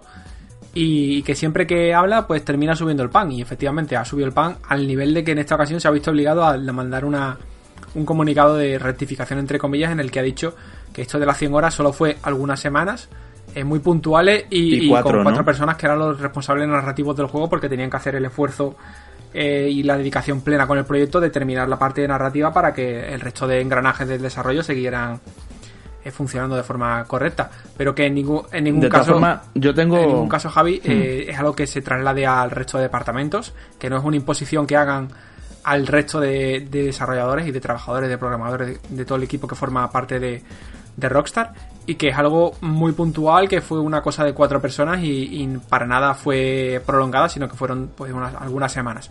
Así que control de daños. Yo tengo un matiz, Enrique, que he visto, sí, control de daños clarísimo. He visto mucho ofendido, porque claro, estas cosas, hombre. Para empezar, me hubiera gustado que más medios hablaran de explotación laboral, que es lo que realmente es, porque crunch es una palabra muy fría, es una traducción directa desde el inglés, y bueno, pues eh, mucha gente no se habrá enterado bien. Pero por otro lado, desde la otra postura, tengo que decir, no hemos hecho tú y yo, Enrique, tú y yo y Manu, un crunch en un E3. un E3 y en una ¿No hemos trabajado 12 y 14 horas? sí, sí, claro, por supuesto. Y, y, más, y quedarnos a dormir en redacción y, y todo ese tipo de cosas.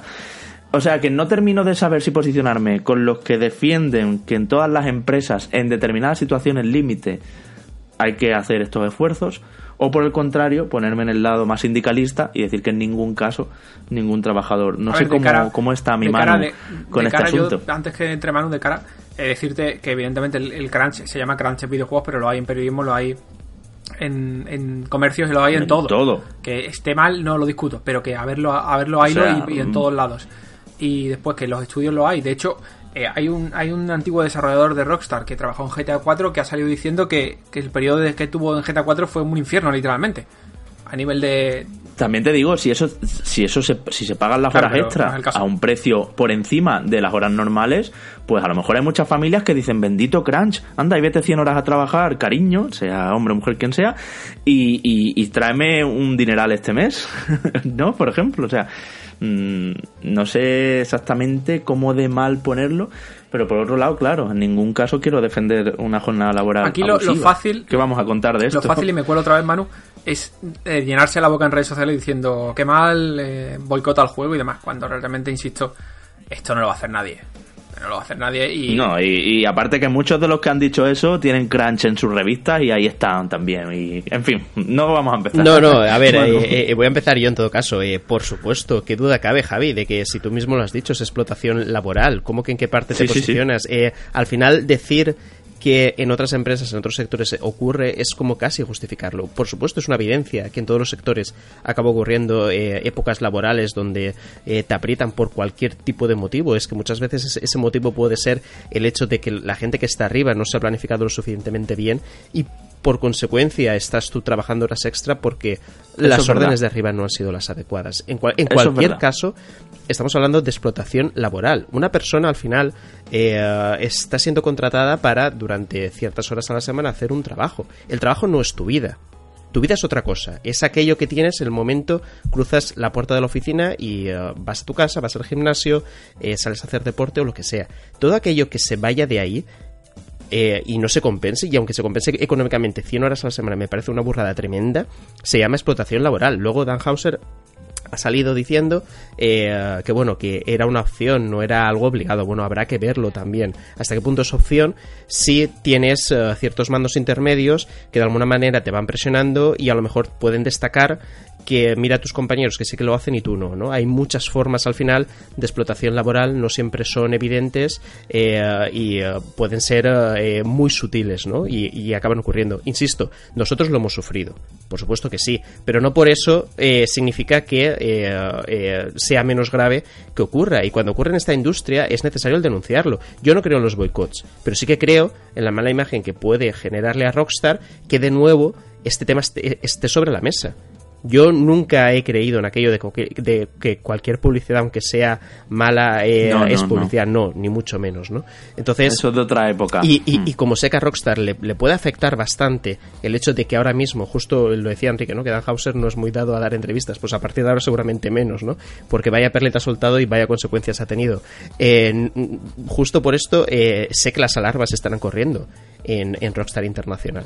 Así que bueno, simplemente el hecho de que el debate se haya vuelto a poner sobre la mesa y la gente se haya vuelto a indignar, yo lo veo lo suficientemente importante como eh, para destacarlo, ¿no? Por supuesto, creo que el boicot no, beneficia a nadie, pero sí el, denunciar muy fuertemente, el, el, indignarlos, el, el, decir no también siempre que podamos en, nuestras situaciones laborales, que esa es otra. Hay gente que eh, para justificar de alguna forma esto eh, lo ve muy fácil y dice que, bueno, pues vete de tu trabajo, ya, vete de tu trabajo, pero tienes un alquiler que pagar o una hipoteca también que acabar de devolver el, dinero prestado. No siempre todo es tan sencillo, ¿no? Lo que hay al final que buscar es, eh, eh, por supuesto, defender y reforzar los derechos laborales de, los trabajadores, ¿no? Que al final eh, es, es la clase más, más débil, muy por encima, o sea, muy, mucho más débil por encima del empresario, que parece que estamos en una época donde el empresario es el, el que se está victimizando, ¿no? Sobre todo esta colación de otras noticias políticas que tienen que ver con el ámbito español.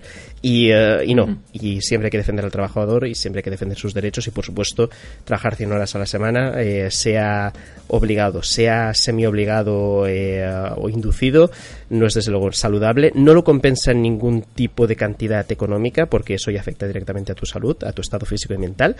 Y hay que decir que no y hay que indignarse y hay que denunciarlo. Así que nada, hasta aquí mi. bueno, Manu, pues esto ha quedado justo como yo quería, que era, yo te presento las dos posturas, me presento como, como, como eh, no sé por cuál decidirme, indeciso, y, y, tú ahí me traes el speech de los tuyos, que son los que, los que me gustan a mí, claro que sí.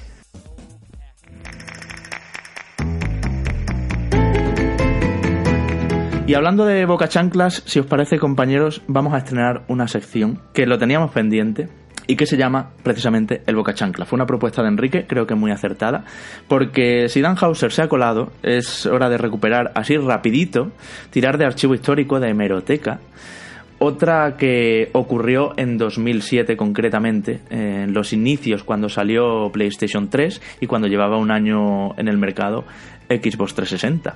La guerra de consolas ha sido siempre una, una cuestión que, bueno, que ha estado ahí. Parece que se va diluyendo poco a poco, la gente va comprándose ya las dos, las tres, y así no, no hay tanta, tanta ira de una plataforma a otra, pero en aquellos tiempos sí la había. Incluso Jack Tretton de Sony, eh, lo conocemos de sobra por todas las conferencias de 3 que ha protagonizado, soltó algo así, bueno, soltó unas cuantas pero dijo que PlayStation 3 era un plato de langostas, que Wii era un caramelo y que de la otra, de Xbox 360, no se fiaba, no se fiaba nada. Entonces, compañeros, ¿Os imagináis algo así a día de hoy, en una, en una entrevista de hoy? Estamos en el cambio generacional, no me extrañaría ver alguna cosa. Bueno, el cambio, iniciando el, en los prolegómenos del cambio generacional, no me, no, me, no me sorprendería ver alguna sacada de tiesto de esta. Quizás no tan épica como la que hizo Treton, que ha tenido unas cuantas a lo largo de su carrera, eh, y aquella sonó mucho, generó mucho debate en 2007, prácticamente con la generación comenzada, con, con Wii habiéndolo petado, eh, PlayStation llegando tarde, PlayStation 3 llegando tarde y, 360 colocada en el mercado como una competidora eh, absolutamente digna a, lo que estaba haciendo Sony, a la posición predominante que tenía Sony. Y de hecho, en aquella generación, si recordáis, pues aquella consola que era de poco fiar, sí que es verdad que por el tema de las luces rojas terminó siendo inicialmente una consola técnicamente poco de fiar, mm. que Microsoft mm, al final resolvió aquella situación, como buenamente pudo, pero que le hizo la competencia muy dura a, Sony. O sea, recordar las ventas. dominó, las ventas, super, final las ventas ¿eh? pareja. Sony al final terminó dominando por, por una ligera diferencia, pero que Microsoft aquella generación lamentablemente no la ha podido repetir con One pero que aquello fue un logro tremendo y demostró que Treton fue un boca chancla y me dio la pata hasta el fondo diciendo está sin cera gilipollez. Venía subidito, ¿no? Porque dice que PlayStation 2, que era lo que estaba soltando entonces ya saliendo, era el restaurante de hamburguesas favorito al que se va en busca de buena comida y buena relación calidad-precio. Y luego también era un poquito más agresivo con Xbox 360, pues decía, con la otra consola me pongo enfermo porque el guiso no es siempre de fiar. O sea, poca broma, ¿eh? Y que él ya estaba muy viejo para caramelitos como la Wii. Ojo. Yo, yo creo que estas declaraciones, eh, no sé que se las veremos ¿eh? en la siguiente generación, eh, porque cada vez los gabinetes de comunicación de estas empresas se ponen más estrictos, tú lo sabes, ¿no? Tienen ahí el látigo en la mano para que cualquiera que se le escape un tuit peligroso o alguna declaración chunga, ya están ahí con el látigo en la mano. A mí me gustan en el sentido de que ves realmente lo que piensan estos directivos, ¿no? El hecho de que declaraciones así. Eso te iba a decir también los humaniza, mano. Claro, claro, es decir... Eh, Porque si no, ¿qué son? ¿Máquinas que dan un discurso sobre su compañía y No, y sobre, todo, y sobre todo porque acabas intuyendo que muchas de las declaraciones que te hacen, y nosotros hemos hecho entrevistas a directivos de, PlayStation, tanto mm. internacional como de España, están vacías.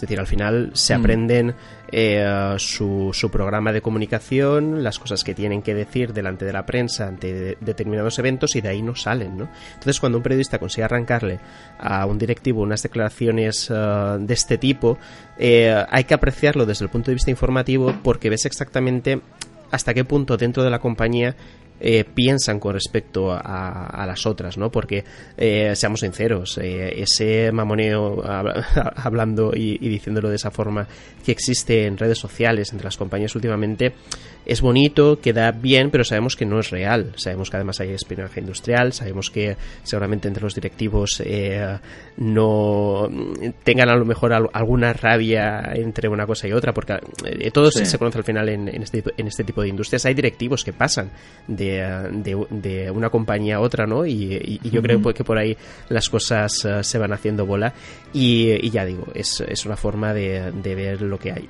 Ya veremos si en la siguiente generación tenemos declaraciones de este tipo. Lo que sí que está claro, chicos, es que eh, esta sección la vamos a mantener durante, durante bastante tiempo y tenemos un, un buen conjunto de, de declaraciones eh, chungas que, que rescataremos y que sobre todo nos hará poner en perspectiva cosas que pasaban hace años, ¿no? Como este caso, que es una declaración mm. del año 2012, cuando, no, sé si... 2007, 2007. De 2007, mira, cuando todavía creo que eh, o era CEO o acababa de ser CEO de PlayStation entonces. Sí. Acaba de ser CEO, entonces, eh, pues fijaos, ¿no? Eh, vamos a ver qué, qué, nos depara este viaje a la nostalgia de Boca Chanclada. De otra manera. de boca chancladas. Bueno, en los comentarios, amigos oyentes, nos podéis decir qué os parece también esta recuperación así de vez en cuando. Oye, a ver cómo estaba la cosa en este año, que se solía decir que boca chanclada y sobre todo esos bofetones que al final el destino eh, dio a, gente que a lo mejor en un momento dado está muy subidita con una declaración y, luego pues eh, resulta que años después eh, las cosas van de otra manera. ¿no? Sí, como dice Manu, la recuperaremos, por supuesto. la estrenamos aquí en este 2x09 de Reconectados, pero vámonos a hablar un ratito con vosotros. Hora de los oyentes y vamos rápido compañeros porque hay muchas cosas, muchas preguntas, muchos comentarios. Eh, no creo que me dé como siempre tiempo a leerlos todos, pero bueno, algunos sí son interesantes y considero que pueden servir para todos los demás oyentes porque son dudas potentes.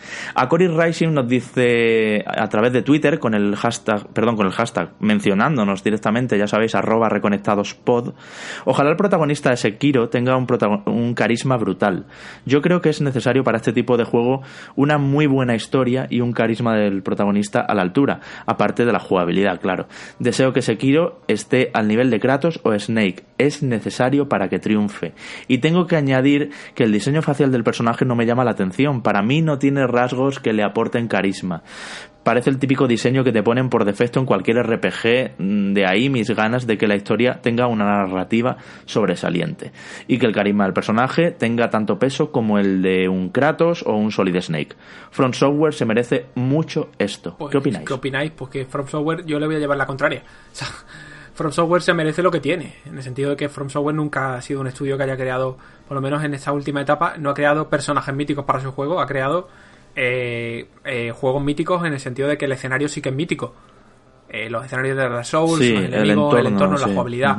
Pero los personajes, primero en Bloodborne, el cazador como concepto es mítico, pero el cazador no le hace falta ser un Kratos o ser un Snake, simplemente es tu cazador, el tuyo con el que tú juegas. Igual que tu personaje de que si tiene editor de personaje. yo creo que no, no necesita ni mucho menos que, que sea un Kratos o sea un Snake, simplemente con que sea un juego que funcione bien y que dentro de su contexto y de su ambientación sea sublime y repita los, ecosistemas que tiene Front Software eh, dándole toques jugables nuevos, que es lo que está haciendo con el tema de los saltos y demás. Yo creo que en eso le basta y le sobra. Sí, al final yo creo que el carisma de, eh, de las franquicias de Front Software no se han basado para nada, creo yo, ¿no? En el, protagonista principal, sino en el entorno que le rodea, ¿no? Incluso los secundarios que entablan algún tipo de conversación, más que conversación, mm. declaración hacia él, ¿no? Y justo los objetos que te van contando un poquito cuál es eh, el contexto en el que te mueves, ¿no? Sobre todo en un, en un universo que casi siempre o siempre ha sido desconocido y del que ibas sabiendo poco a poco, ¿no? Yo creo que la narrativa se va a mantener exactamente igual, ¿no? Lo único que deseo es que por favor el editor de personajes no sea tan malo hmm. y, voy a ser eh, bastante elegante diciendo solo malo de lo que hemos visto anteriormente. Un poquito más, un poquito más currado yo creo que lo agradeceríamos todos. Hay un anónimo por aquí que entiendo que será Ramón Marín, porque nos preguntó en el streaming de Call of Duty esta misma pregunta, entonces eh, creo que nos dejó este comentario ahora en Evox, que dice, chicos, ¿tenéis alguna recomendación de auriculares para PlayStation 4? No hace falta que sean de la NASA, pero sí que tengan un buen nivel de calidad, pidiendo ya que se puedan enchufar por mini jack en un USB tengo el mando Nacon, dice, y en el otro el disco duro externo, por lo que no me cabe otro más. Gracias.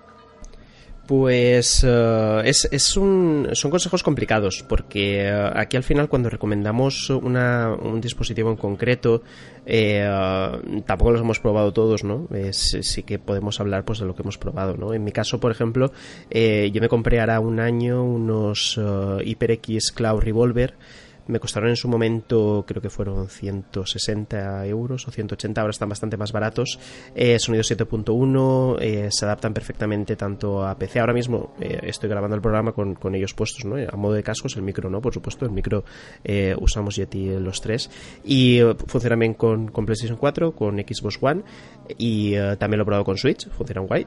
por supuesto, al final, donde mejor funcionan o me han funcionado tanto en PC como en PS4, porque ahí sí que puedo extraer el sonido 7.1 al conectarlo directamente al dispositivo. Cuando lo conectas al mando no extraes un, sonido tan bueno, ¿no? Es, simplemente estéreo. Pero bueno, en Xbox One también te funcionan. Así que si te pudiera recomendar unos serían estos, que sí que en su momento me estoy informando bastante. No sabría decirte ahora las diferentes alternativas, pero si me decanté por este sería por algo, ¿no? Y sobre todo esa inversión de, dinero que hice. Sí que sé que, uh, que HyperX uh, Cloud, no solo Revolver, Cloud es un poquito más barato, también son eh, dispositivos buenos y como recomendación final, eh, yo soy mucho de leer EOL. EOL tiene, tiene hilos fantásticos al respecto de este tipo de cosas y viene muy bien a acabar contrastando opiniones de los diferentes usuarios a lo largo del tiempo para acabar tomando una decisión en concreto. Mira, hace tiempo, y ya por terminar, en, uh, cuando jugaba en 360 uh, y PS3, que uh, no sé si lo sabéis o si lo he dicho alguna vez, pero llegué a jugar a Battlefield 3 en, en ambas consolas, acumulando un montón de horas en cada una de ellas. Eh, acabé comprándome una combinación de Turtle Beach con un decodificador de audio, además, ¿no? Que tú lo enchufabas y escuchabas aquello que era brutal. Así que nada. Eh, y justo, mira, eh, fue en EOL. No es publicidad ni nada, desde luego creo que EOL es uno de los foros eh, más importantes de temática gaming para estas que cosas en España y para estas cosas genial. Así que mi recomendación es esa, pero ya digo, contrasta información también en diferentes foros a ver qué puedes sacar en claro. Rubén Canales Pereas. Eh, buenas chicos, esta semana se ha hablado de un último exclusivo de Sony aún por revelar. ¿Creéis que es cierto este presunto rumor? Y luego nos dice también, todos sabemos que GTA 6 está en desarrollo. ¿Seguís creyendo que pueda ser intergeneracional? Yo lo empiezo a dudar y creo que saldrá cuando la nueva generación tenga dos o tres años y que aquí nos quedaremos, en esta generación, solo con Red Dead Redemption 2 de Rockstar. ¿Qué opináis? Lo del exclusivo, pues probablemente quede, quede alguna tralla. Yo lo diré de uno, que yo creo que pueden quedar un par de ellos para hacer la generación. Y lo de GTA 6, pues ya veremos. Aquí es tirarnos a la piscina y vaticinar cosas. Yo creo que sí que será intergeneracional, pero, pero que saldrá, o sea, que la versión, digamos, de cabecera será la de las nuevas consolas y la otra saldrá para aprovechar el, pues los 80, 90 millones de máquinas que habrá colocado de PlayStation 4 y los otros 40, 50, 60 que habrá de, de One. Hmm, pues eh, yo os voy a apuntar una cosa también siguiendo el mismo orden. Eh, mantengo mi teoría de que habrá una secuela de The Order 1886. eh, Ahí, mantente, mantente Claro, es que eh, Red Dead Down es, es, el único estudio que queda que puede estar haciendo alguna cosita. Y yo creo que me cuadraría. Ya han pasado bastantes años. Si no recuerdo mal, salió a principios de 2015, después de varios retrasos de Order. Y me la juego a que sea el exclusivo que falta por anunciar. Y eh, la otra parte eh, de la pregunta, que era GTA 6, él dice que dos o tres años de nueva generación y que sería un juego solo nueva generación. Vale, yo empiezo ahora a pensar, eh, sobre todo viendo toda la maquinaria que se está moviendo con Red Dead también en la fase final, que todavía tampoco sabemos nada del online de forma concreta, que es posible que el GTA V de Rockstar en esta generación sea Red Dead Redemption y eh, que efectivamente después de dos o tres años de la siguiente generación aparezca un GTA 6. No acabo yo de ver juntar mm, que Rockstar me saque ahora juegos tan tan juntos. Es que lo vería muy extraño. Sí que sé que la lógica nos dice, ¿va a desaprovechar un parque de consolas eh, tan grande y no va a sacar GTA 6? Pero si es que resulta que Red Dead Redemption va a salir ahora, que es la fase final. O sea, de cierta forma lo va a aprovechar. Y con, uno, y con un online que entiendo va a ser ambicioso y que va a tener también todavía el online de, GTA V. Así, así que sí que empiezo a pensar que, uh, es posible que uh, estemos esta generación sin un GTA. GTA V sí que ha aparecido, pero ya sabéis, de la generación anterior, pero sin uno nuevo es posible que sí. Santiago Lascuchi nos dice, soy gran fan de Final Fantasy, también de Kingdom Hearts, y jugué el Final Fantasy XV de salida y me decepcionó bastante su sistema de batalla. No lo encontré a la, a la, altura de los anteriores, pero también soy consciente que desde su estreno tuvo muchos cambios a nivel jugables y expansiones. Pero tuvo tanto contenido que me perdí un poco. Por eso la pregunta es la siguiente, ¿me recomiendan volver a Final Fantasy XV? A Final Fantasy XV, los cambios y las expansiones que tuvo, ¿consideran que se justifica darle una segunda vuelta y jugar las historias extras? Y yo tengo el juego base. A día de hoy me conviene comprar las expansiones, adquirir la Royal Edition o esperar a otro posible compilatorio. Perdono, perdone que los mini preguntas en el tema, eh, es que este juego ha tenido tanto cambio que ya no entiendo nada. Saludos y gracias a los tres, un abrazo enorme. Vale, pues si os parece, obviamente les contesto yo de mi juego favorito. eh, Final Fantasy XV efectivamente ha tenido muchísimos cambios. Ha tenido una primera temporada que son los cuatro episodios. Ha tenido más cosas, ¿no? Pero fundamentalmente los cuatro episodios de los personajes que van con, con Noctis. Y ahora viene una segunda que son los episodios de Ardium y de, y de Luna Freya, entre otros contenidos. Yo me quedo con los episodios como lo que realmente marca las temporadas. No creo que el carnaval del Chocobo en Alticia, un traje de no sé qué y dos canciones más de no sé cuánto eh, sean DLCs que te marquen como para comprarte la Royal Edition a lo loco sí, sin embargo, los episodios. Y los episodios creo que los puedes encontrar ahora por menos precio del que te compras la Royal Edition. Y luego muchos cambios también se han aplicado de manera gratuita, como esa ampliación del episodio 13, del capítulo 13, que fue uno de los más criticados porque verdaderamente en la original era de lo peor del juego. Ahora está bastante mejor y eso es una, una actualización que se te ha puesto ya en el juego base. Entonces, mi consejo, cómprate el pase de temporada con los episodios, pero cómpratelo una vez te lo pases. Si Final Fantasy XV de base, y aquí creo que Enrique estará conmigo, y Manu incluso también. Final Fantasy XV de base cierra bien, no necesita ampliaciones, si no las tuviera no pasaría nada. Es verdad que se vean algunos trozos que están como recortados, pero tiene un principio y un final el juego. No es que se te quede a medias ni nada de eso. A mí los episodios, episodio Ignis, Gladio, todo esto, me gustaron y los recomiendo, porque además tienen una jugabilidad muy distinta, juegas con esos personajes y te completan del todo la historia. Pero si no lo juegas tampoco pasa nada. Entonces mi consejo, vuelve a dar una oportunidad a Final Fantasy XV, al final el sistema de batalla le acabarás cogiendo el gusto y cuando llegues al final valoras si comprarte el pase de temporada. El primero, el de la primera temporada. Y ya el año que viene, cuando hayan salido los episodios de Luna y de Ardim y todo eso, entonces ya valoras si, si te interesa seguir con este juego o no. Pero que sí, ha sido mucho contenido, pero muchas cosas son tontadas. Una camiseta, una espada, una canción nueva de Afrojack, un no sé qué, que no, que no determinan la, la experiencia, vamos. Bueno, y así yendo un poco rápido, hay varios comentarios, lógicamente, sobre el tema de la realidad virtual. Eh, fue de los más polémicos en el programa de la semana pasada. Hay gente que sí está de acuerdo con nosotros, como Lionel Marrero, que nos dice que en su día ignoró a Manu eh, cuando vinagreó la realidad virtual y luego al final es verdad que tiene el casco en un cajón. Eh, también eh, Riddick nos dice que, que, bueno, que él, sin embargo, está eh, contento y le ha merecido mucho la pena PlayStation VR. O, por ejemplo, Pedro Piñero Alcaraz nos dice que las PlayStation VR y otros cascos de realidad virtual deberían venir con un cartel en grande y serio que dijera esto ocupa un cajón, por lo tanto tendrás que sacar libros y la casa estará hecha una mierda por culpa del aim controller. Bueno, pues hay diferentes enfoques como veis, también a él le responde eh, que dice que, que no, que lo ha disfrutado muchísimo y que sí encuentra que hay juegos completos como Resident Evil 7, Skyrim, Wipeout, Red Infinite, eh, Farpoint, eh, bueno, Battlezone y demás. O sea que tenemos ahí comentarios de todo tipo, quien quiera que se eche un, vistazo y vea lo que nos han dicho. Pero sí quiero recuperar eh, de Leonel Marrero una pregunta que nos hace y es, ¿se sabe algo de los vídeos previos, esos de Kingdom Hearts 3, que iban a explicarnos la historia? Pues uh, creo que de momento no, ¿verdad chicos? Nada, nada, nada. Y yo creo, de hecho, que ahora sacando la colección completa esta en PlayStation 4, eh, más los van a retrasar. Yo creo que estos vídeos, compañeros, van a salir en la semana previa a Kingdom Hearts 3 a modo de promoción para ir calentando a, a la gente, ¿no? Para, así como, como hacen otros lanzamientos así muy importantes que, que bueno, que van tirando no solo el tráiler del lanzamiento, sino diario de desarrollo, eh, el código 101 este que llaman, que es un montón de detalles, 50 cosas que debes saber sobre no sé qué. Pues ahí yo creo, en la semana previa, a finales de enero, saldrán esos, esos vídeos que prometieron. Eso si no los incluye el juego, que puede ser otra, ¿eh? Que estén en una galería de extras o algo así y haya unos resúmenes.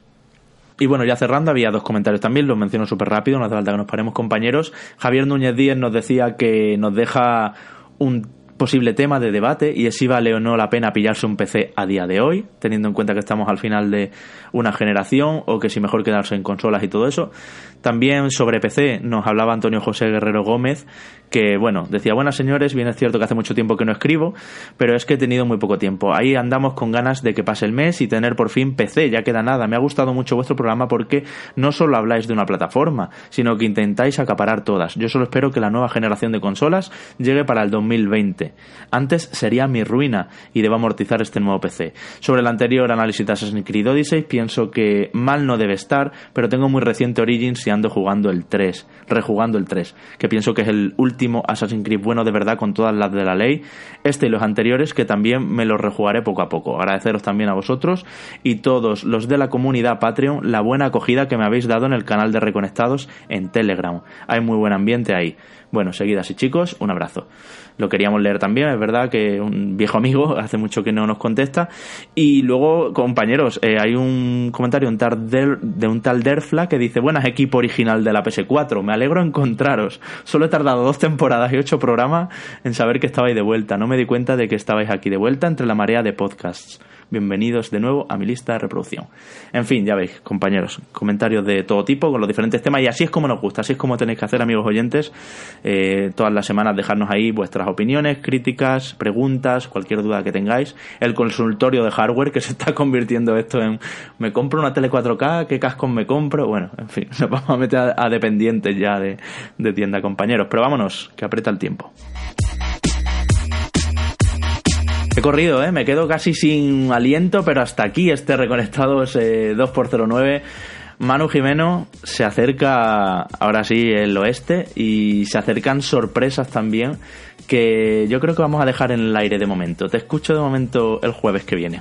Hasta luego, tío. Pues sí, lo dejamos en el aire. Yo iba a decirlo, pero bueno, quieres crear uh, ese, ese aura de misterio, pues uh, vamos a dejarla ahí. Eh, se acercan eh, varios momentos importantes, efectivamente. Creo que nos acercamos ya a, a, un momento de la campaña de Navidad. Ya sabéis que llamamos campaña de Navidad a todo aquello que va de septiembre al, al mes de diciembre, principios del mes de diciembre. Y nada, preparados estamos para lo que está por llegar. Así que nada, chicos, nos escuchamos la semana que viene. Oye, ¿no te vienes, y Enrique ya también le digo, no venís a Madrid Games Week al final este, este fin de semana, no? Que va, que va, no he podido. Te quedas, te quedas, te, quedas, mala? te quedas tú solo para enfrentarte a la gente.